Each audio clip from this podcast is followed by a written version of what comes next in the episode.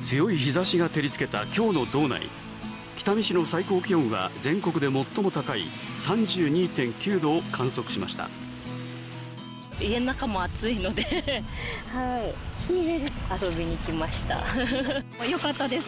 こんなに暑くなって思いっきり子供たち遊べるので、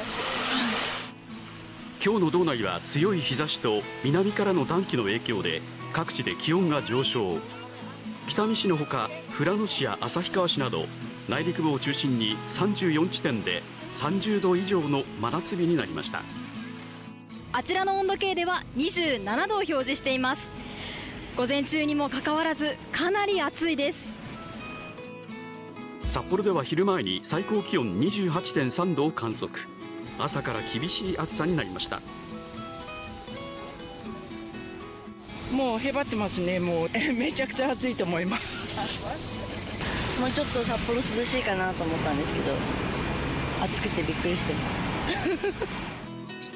道内は明日も内陸を中心に30度以上の真夏日となる予想で熱中症に警戒が必要です